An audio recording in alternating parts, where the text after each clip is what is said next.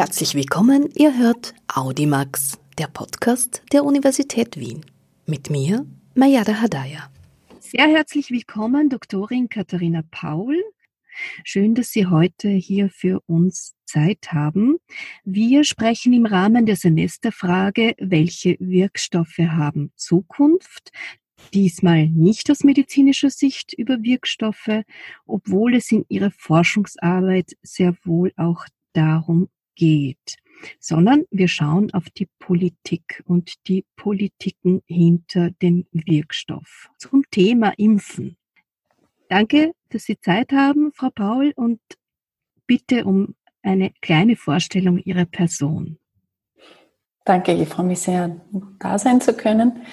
Ich bin seit sieben Jahren ungefähr an der Universität Wien. Ich forsche an der Fakultät für Sozialwissenschaften am Institut für Politikwissenschaft und speziell dort in der Gruppe ähm, Forschungszentrum für zeitgenössische Solidaritätsstudien. Ich ähm, bin vor sieben Jahren aus den Niederlanden hierher gekommen. Ich bin ursprünglich von hier, ähm, aber bin damals mit einem Lise-Meitner-Stipendium des Wissenschaftsfonds nach Österreich zurückgekehrt und beschäftige mich eben seit einigen Jahren mit Impfpolitik, wie Sie schon angesprochen haben. Mhm. Ja, dann gleich die erste Frage. Was ist Impfpolitik? Ja, ich glaube, die meisten assoziieren mit Impfpolitik Medizin oder Wirkstoffe, eben wie auch in der Semesterfrage angedeutet. Ähm, und die Sozialwissenschaften beschäftigen sich aber sehr wohl auch mit dem Thema Impfen, eben anders.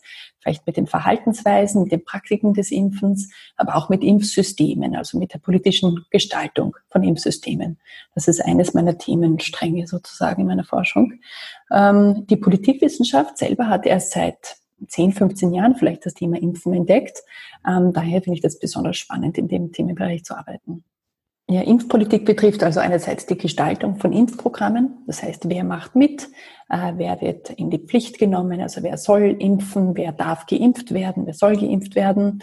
Bedeutet aber auch die Frage, welche Instrumente, welche Politikinstrumente kann man verwenden, um Menschen vielleicht eher für das Impfen zu begeistern zum Beispiel. Da gibt es auch verschiedene politische Instrumente dafür. Und das bedeutet auch, wie weit darf der Staat in die Privatsphäre von Bürgerinnen und Bürgern sozusagen hineindrängen. Also diese Frage schwingt immer mit bei Entscheidungen zum Impfen und auch bei neuen Impfungen. Mhm. Im Zuge unserer ja, aktuellen Situation der Corona-Pandemie also ist dieses Thema Impfen und auch die Impfpolitik besonders spannend. Da wollen wir jetzt auch näher darauf eingehen vorab aber doch noch einmal ein wenig aus Ihrer Erfahrung. Sie beschäftigen sich ja schon sehr lange mit dem Thema. Sie haben auch schon erwähnt, diese Impfpolitiken, wer spricht hier mit, wer verhandelt hier mit oder entscheidet auch für wen. Das, was hier im Rahmen von Corona sehr stark diskutiert wird, aber möglicherweise ein wenig äh, zurückgedrängt wird, da das Medizinische jetzt hier vordergründig ist. Was genau wird denn hier untersucht, welche Stimmen können überhaupt eingefangen werden, sozusagen, um auch wichtige Antworten zu bekommen. Aus den Niederlanden haben Sie schon gesagt, haben Sie auch Erfahrung und Erfahrung mitgebracht und dort äh, Projekte durchgeführt, auch mit einer ganz anderen Zielgruppe, nämlich mit jungen Menschen. Das ist nicht einfach, an diese Zielgruppe heranzukommen. Einige Worte zu dieser Erfahrung oder wichtigen Erfahrung auch für die weitere Forschung? Gerne. Also ich glaube, es sind ein paar Dinge da relevant an ein paar Themen, in denen ich mich in den letzten Jahren beschäftigt habe.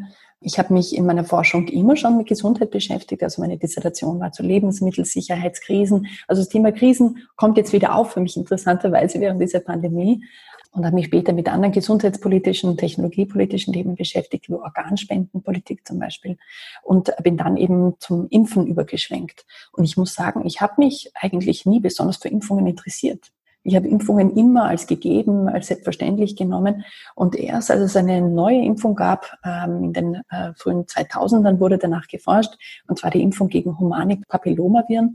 Das ist eine Gruppe von Viren, die sexuell übertragen wird und äh, die vor allem bei Frauen Gebärmutterhalskrebs auslösen können bei einer chronischen Infektion, können bei Männern aber auch andere Krebsformen auslösen. Und äh, gegen diese Viren oder ein einige Stämme davon wurde eine Impfung entwickelt, Anfang der 2000er Jahre. Und die wurde sehr unterschiedlich diskutiert in verschiedenen Ländern.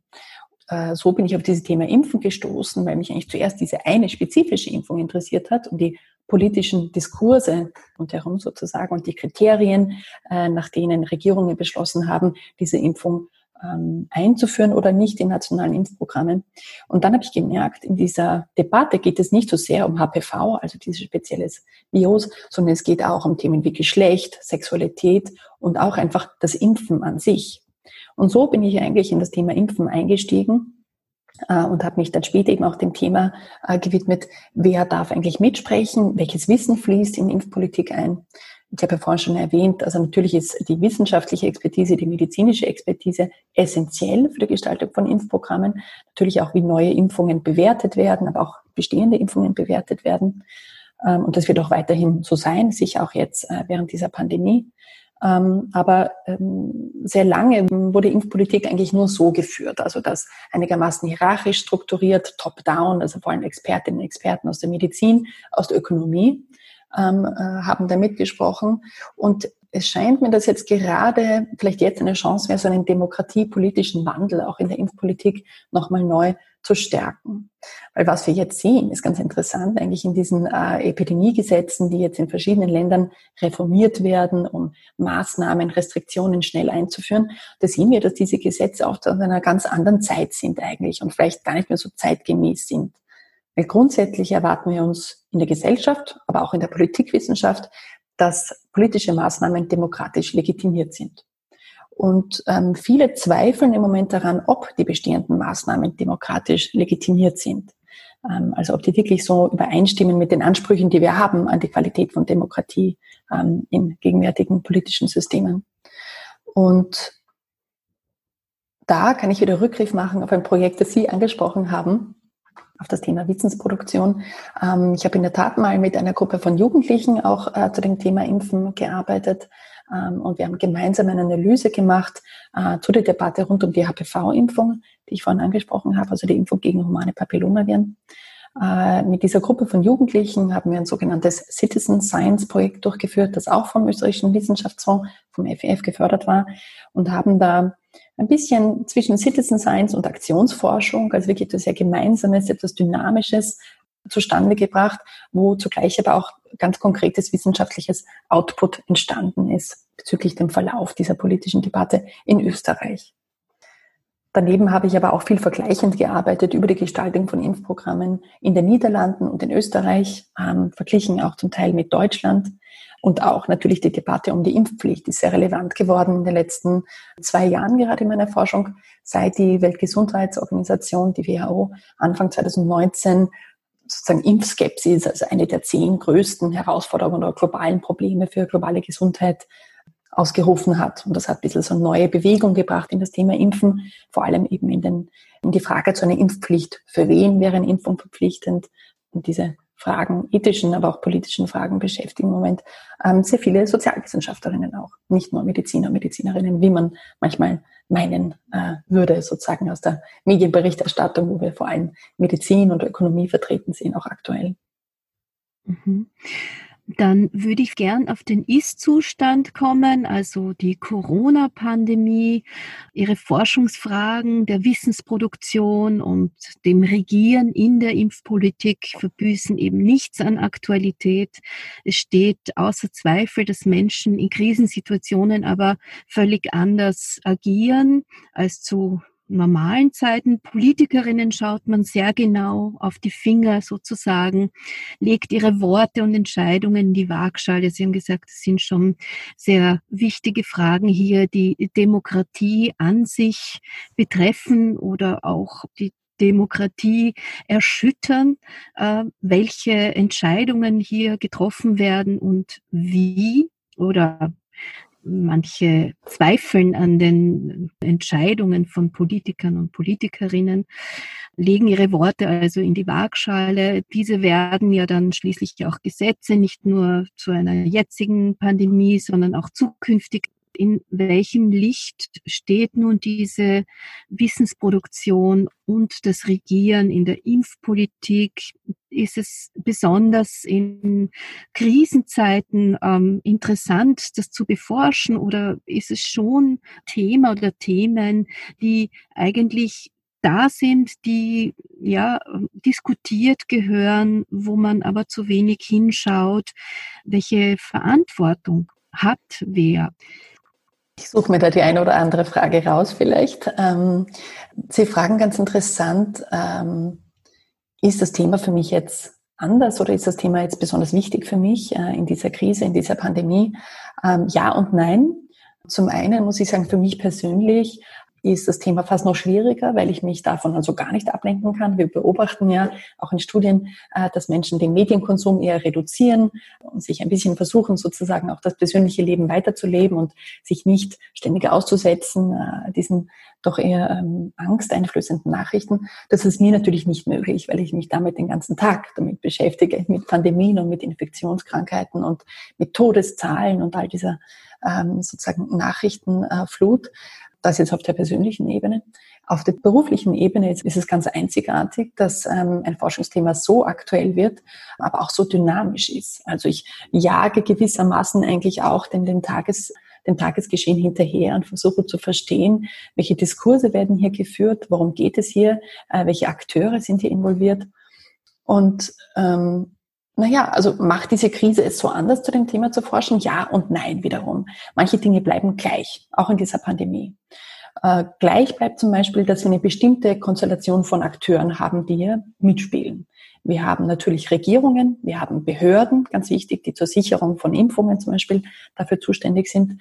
Ähm, wir haben allerdings auch die Industrie natürlich, die einiges an Innovation äh, vorantreibt natürlich, wo im Moment natürlich auch ein großer Konkurrenzkampf zugleich ist. Und nicht zuletzt haben wir auch die Wissenschaft, also Wissenschaftlerinnen und Wissenschaftler, die ähm, nicht nur äh, in Laboren forschen, sondern auch öffentlich auftreten, um hier vielleicht auch das Vertrauen in die Wissenschaft zu sichern und zu stärken. Und zuletzt haben wir natürlich einfach die breite Gesellschaft, die äh, beim Thema Impfen mitspricht, die Einstellungen äh, hat, die Motivationen hat, um sich impfen zu lassen oder nicht. Und hier sind vielleicht zwei Studien relevant. Ähm, einerseits äh, das Austrian Corona Panel Project, das an unserer Fakultät durchgeführt wird. Hier sehen wir zum Beispiel, ähm, dass das Thema Impfen äh, im Kontext von Covid-19 jetzt durchaus polarisiert äh, wir sehen auch, dass ähm, die breite Gesellschaft in, in Österreich ähm, sich durchaus erwartet, dass wenn es eine Impfung gibt gegen Covid-19, dass diese auch durch die öffentliche Hand finanziert wäre. Das ist ein ganz wichtiges Signal, was die Beziehung zwischen Staat und Gesellschaft betrifft im Thema Impfpolitik.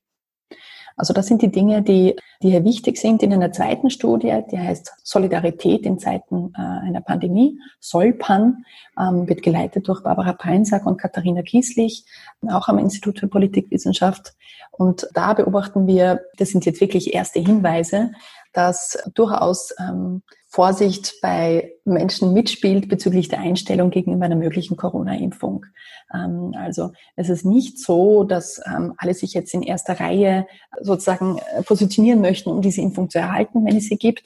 Ähm, hier sind durchaus vorsichtige Einstellungen und Motivationen zu sehen und Erwartungen auch an diese Impfung. Und ich glaube, das bleibt sehr spannend. Also das muss man weiter beobachten. Weil für eine Pandemie gibt es ja sozusagen diese eine technische Lösung, diese Impfung wird uns da nicht rausretten, äh, sondern wir sehen ja einerseits auch, dass ähm, Impfungen immer Kontroversen erzeugen. Das ist auch schon so, solange es Impfungen gibt. Und Covid-19 wird hier keine Ausnahme bilden, da bin ich ganz sicher. Und zum Zweiten muss diese Impfung eben gut gesellschaftlich eingebettet werden, dann auch. Dafür gibt es bestimmte Ansätze, den elektronischen Impfpass zum Beispiel, der gerade ähm, pilotiert wird, also wo es ein Pilotprojekt gibt in einigen Bundesländern. Der ist sicher wichtig, aber natürlich können wir uns nicht auf technische Lösungen verlassen. Wir brauchen eben auch politische Lösungen und dazu gehört auch gewissermaßen ähm, ein demokratischer, ein recht offener Dialog zwischen äh, diesen verschiedenen Akteuren, also Regierungen, Behörden, Gesellschaft, Wissenschaft, und zu einem Stück weit auch die Industrie. Einfach weil das ein, ein sehr sichtbarer, wichtiger ähm, Akteur ist natürlich in der Impfpolitik. Ja, mir fällt jetzt auch noch ein, was natürlich auch anders ist, weil wir haben geredet, was, was bleibt gleich, was ist anders jetzt äh, in dieser Forschung. Ähm, was auch anders ist, ist der Druck, unter dem Regierungen stehen. Der ist äh, einzigartig groß und ähm, bewegt noch einmal ähm, ganz viele Emotionen auch natürlich in der Gesellschaft, also dieser Druck und zudem auch die wissenschaftliche Unsicherheit.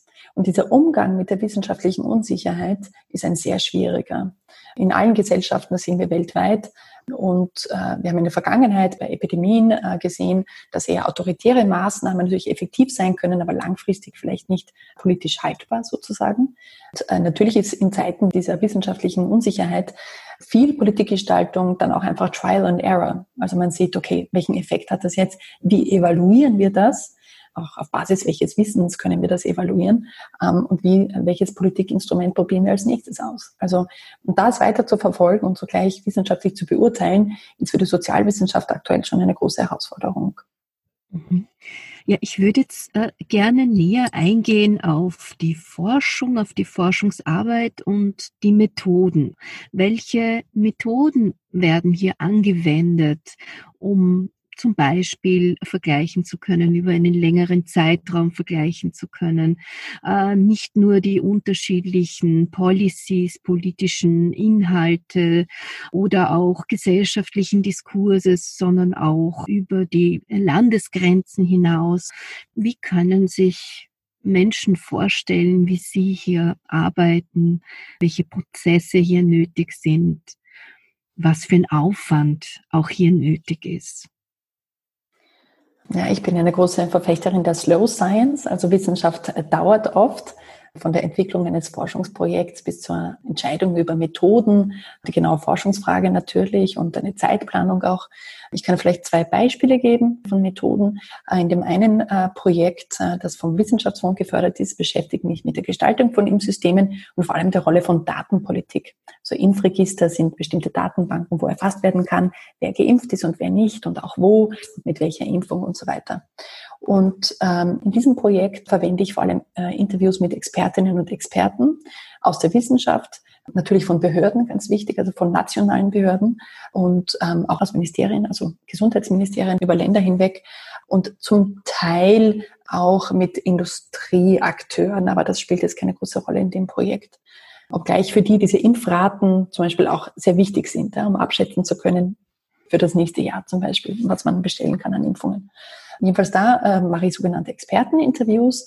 Die habe ich in Österreich durchgeführt und in den Niederlanden.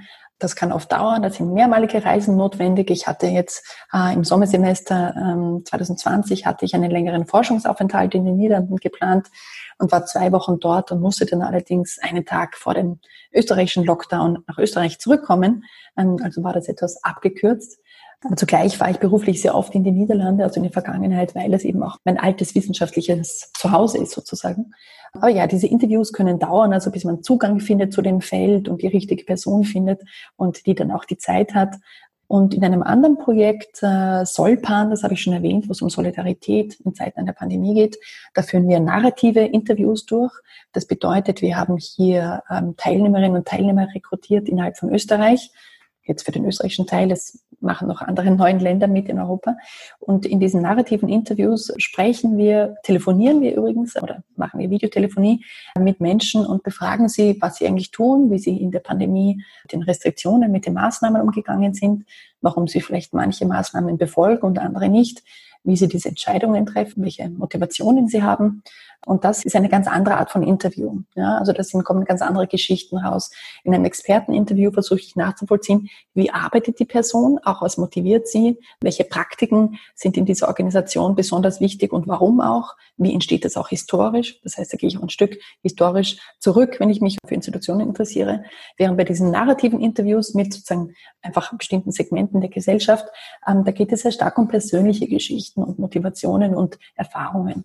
Diese Interviews dauern, wie gesagt. Das ist eine, eine Arbeit, wo man zuerst plant und dann Menschen rekrutiert und schaut, ob man das auch ungefähr gleichmäßig verteilt hat über die Gesellschaft. Dann transkribiert man die Interviews, dann analysiert man die, äh, dann wird das noch validiert von einer zweiten Person zum Beispiel, um zu schauen, lesen wir das ungefähr gleich, sehen wir hier sozusagen ähnliche Resultate auch, um sozusagen die wissenschaftliche Qualität auch zu sichern. Ähm, also das sind sehr, sehr langsame Prozesse, aber das macht mir auch großen Spaß, diese Interviews, verschiedene Formen davon auch. Mhm. Speziell jetzt eine Frage zu Corona und was das mit dem Impfsystem macht. Sie haben jetzt schon einige wesentliche Sachen genannt. Haben Sie zum Beispiel persönlich als äh, Forscherin, Wissenschaftlerin schon Extremsituationen erlebt, wo Sie auch an Ihre Grenzen der Argumentation stoßen, des Möglichen stoßen? Oder welcher Widerstand ist denn hier für Sie besonders schwierig, der aber vielleicht auch wesentlich ist, gerade für diese Krise? die Meinungen von Menschen oder Demokratie insgesamt verändert? Kann man das vielleicht auf äh, einen Nenner bringen? Was macht denn jetzt Corona mit dem Impfsystem? Ich glaube, ganz wichtig ist, dass ähm, bevor eine Impfung eingeführt wird, muss man bestimmte Schwachstellen auch des Impfsystems identifizieren und sich um die kümmern, denn ähm, sozusagen eine Impfung kann nur so gut sein, wie auch das Impfsystem ist, in dem die neue Impfung eingebettet wird, eingeführt wird. Das ist natürlich ein großes Anliegen, politisch, aber auch jetzt sozialwissenschaftlich. Was ich jetzt so erlebe, Punkt der Frage, was Corona mit dem Impfsystem macht, ähm, sind so einige Verschiebungen und manche sind davon fast paradigmatisch, sagen wir mal. Während wir, so ein Beispiel ist, während wir bis jetzt viel darüber nachgedacht haben und auch der politische Diskurs so war, ähm, um jene, die zögerlich sind, also sich nicht impfen lassen möchten oder ihre Kinder nicht impfen lassen möchten, könnte es jetzt zu einer Verschiebung gehen zur Frage, wer darf sich impfen lassen? Wer kommt zuerst dran? Und das ist, glaube ich, eine ganz wichtige Verschiebung, wo es um Vorstellungen von Gerechtigkeit geht, ähm, aber auch Vorstellungen von Pflicht geht. Also hier sind einige Spannungen, politische Spannungen, die, die ich weiter beobachten möchte. Ähm, glaube ich, eine zweite Verschiebung ist auch, ähm, oder es kann möglich entstehen äh, bezüglich der Wahrnehmung von Notwendigkeit von Impfungen. Und zwar nicht nur von äh, Kinderimpfungen, wie wir bis jetzt viel besprochen haben, sondern eben auch ähm, Impfungen für andere Altersgruppen. Und ähm, dafür war bis jetzt nicht so viel Aufmerksamkeit mit ein paar Ausnahmen. Zum Beispiel die Influenza-Impfung, die jetzt sehr stark angeboten wird oder zumindest sehr, ähm, für die eine große Kampagne jetzt gerade in Wien zum Beispiel geführt wird, ähm, die war bis jetzt sehr schlecht akzeptiert in Österreich. Also wir sehen in europäischen Studien, dass äh, die Influenza-Impfrate in Österreich eine der niedrigsten war überhaupt bis jetzt. Und jetzt kommt scheinbar, es gibt erste Hinweise darauf, die Influenza-Impfung recht gut an. Ähm, das heißt, hier diese, diese, diese Veränderung in der Wahrnehmung von Notwendigkeit von Impfungen ist was Wichtiges. Und zuletzt natürlich auch die Frage der Verantwortung. Also ist Impfung eine individuelle Verantwortung? Ist es eine kollektive, gesamtgesellschaftliche Verantwortung? Äh, wer muss in die Pflicht genommen werden?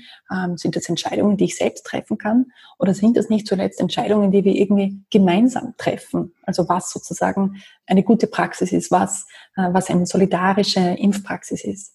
Und da, glaube ich, ist es doch manchmal sinnvoll, sozusagen weg vom Thema der Impfpflicht zu kommen, in Richtung eher, was wir als solidarische Praxis gemeinsam definieren können in einer Gesellschaft und ja, auch mit einer gewissen Offenheit und Transparenz, vor allem auch, was neue Impfungen betrifft, sollte man da hineingehen, denke ich. Und die Transparenz kommt manchmal etwas zu kurz in diesem Politikbereich, denke ich. Mhm. Noch abschließend im Hinblick nochmal auf die Semesterfrage, welche Wirkstoffe haben Zukunft und in Bezug auf diese wichtigen Entscheidungen, die rund um das Thema Impfen, kann man sagen, dass besonders in Krisenzeiten Solidarität, solidarisches Handeln ein sehr wichtiger Wirkstoff unter Anführungszeichen für die Zukunft ist? Ich glaube, wir wissen das noch nicht. Wir wissen noch nicht, äh, ob Solidarität sozusagen wirklich die Motivation bietet, warum Menschen eigentlich zum Beispiel Maßnahmen befolgen im Moment in der Corona-Zeit, ob das nicht zugleich ein sich selbst schützen und ein andere schützen äh, sozusagen äh, Praxis darstellt. Also so konkret können wir uns noch gar nicht festlegen. Ähm, ich glaube, ich würde die Frage umdrehen und würde sagen, ähm, welche Zukunft haben Wirkstoffe und nicht ähm, welche Wirkstoffe haben Zukunft.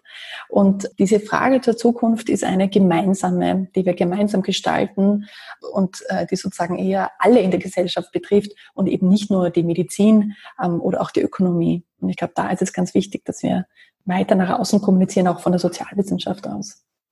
Sie haben mich gefragt, ob ich eine Ausnahmesituation irgendwie erfahren habe. Ich glaube, für uns alle ist das im Moment eine Ausnahmesituation, für mich als Forscherin, für mich auch als Bürgerin. Ähm, und eben sich zugleich mit dem Thema zu beschäftigen, ist einerseits eine gute Bewältigung des Alltags und andererseits natürlich auch, muss ich sagen, eine gewisse Belastung auch manchmal. Zugleich habe ich das Privileg, meiner Neugierde folgen zu können in dieser Grundlagenforschung und bin dankbar nach wie vor, dass ich auf dieses Thema gestoßen bin und ich mich dem weiter widmen kann. Dann bedanke ich mich an dieser Stelle sehr herzlich bei Ihnen für Ihre Zeit und für die Antworten und wünsche Ihnen alles Gute weiterhin für die Arbeit. Danke Ihnen.